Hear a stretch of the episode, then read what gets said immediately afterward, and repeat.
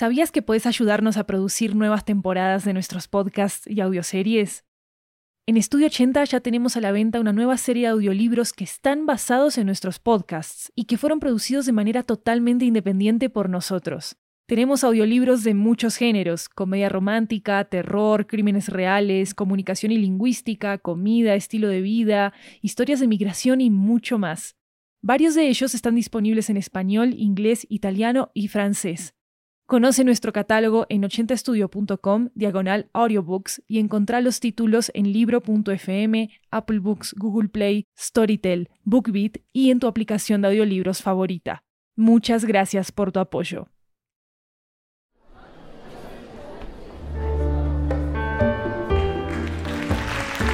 Hi again, everyone. Welcome once again to Ochenta Cuentos. This is a Latin American anthology with audio tales coming from all around the region.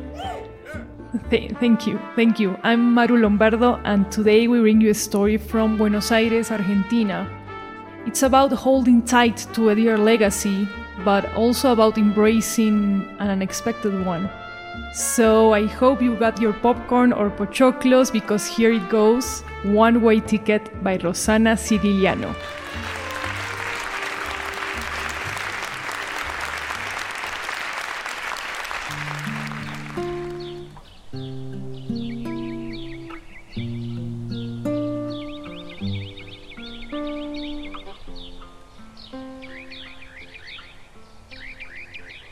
Can't believe today is my 80th birthday. Much more than half of my life was spent on these rails. Back in the 90s, I was chief of the Mirapampa train station, where I'm sitting right now. But then the railway stopped working. My goodness, how long has it been? And even after that day, I didn't stop coming. Someone has to guard all this. Someday the Iron Beast will come back. May God give me life to see that. Happy birthday, Don Raul. Cheers.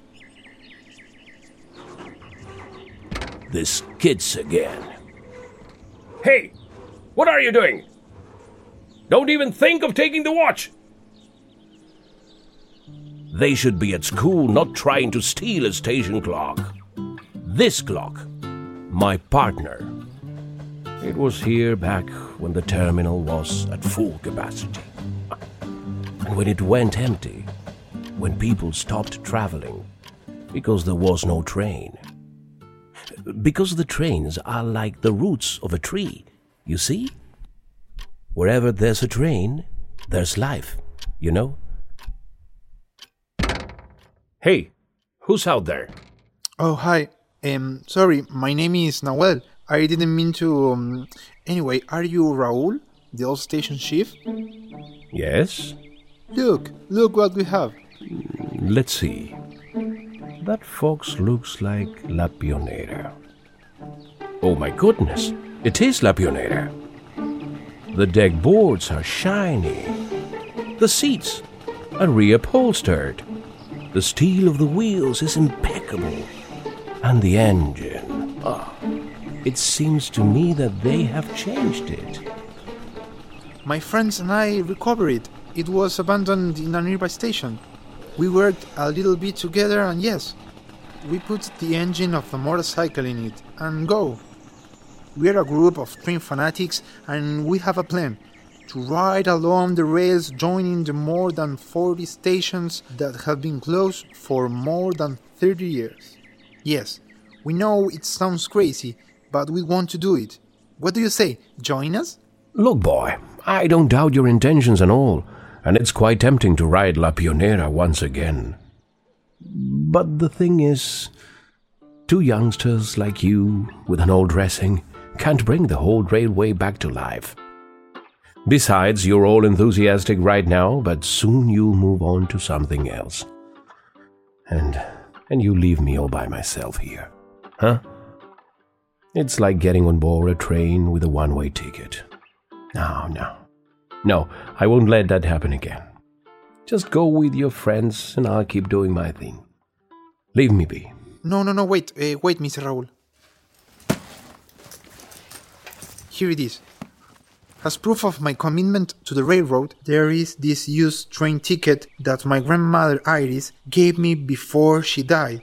She told me that this ticket would take me to the origin of my passion for trains, and her last words were Mirapampa.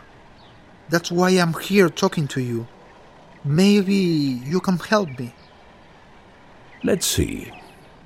October the 20th, 1962. Seat 42, first class. It can't be. What did you say your grandmother's name was? Iris. Oh, mijo. I never thought this moment would come. Let me tell you the story of that ticket. More than fifty years ago, when I was as young as you, I was in love with your grandmother Iris. She was a beautiful woman with a wide smile and green eyes, uh, very much like yours. We lived a forbidden romance because she belonged to one of the wealthiest families in the region, and I was a simple railroad worker. One afternoon, she fell sick, and after a visit to the doctor, her parents decided to send her to a boarding school for girls in Buenos Aires. The last time I saw her, she was on her way with her hair blowing in the wind to take the train on October the 20th, 1962, in seat 42 of first class. And doubt remained in my chest that today you have come to unveil. My doubt, my great doubt, was whether the real reason for her departure was that she was expecting my child. I tried to track her down, but at that time it was not so easy. it was impossible for me to find her. But life is funny that way. Here I am on my 80th birthday, finding her again through these trains.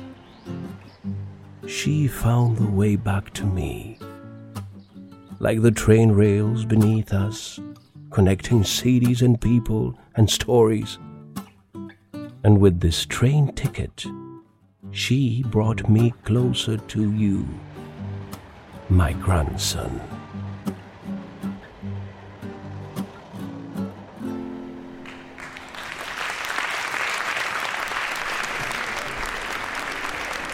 Don't forget to check out the Spanish version of this episode, Boleto de Ida.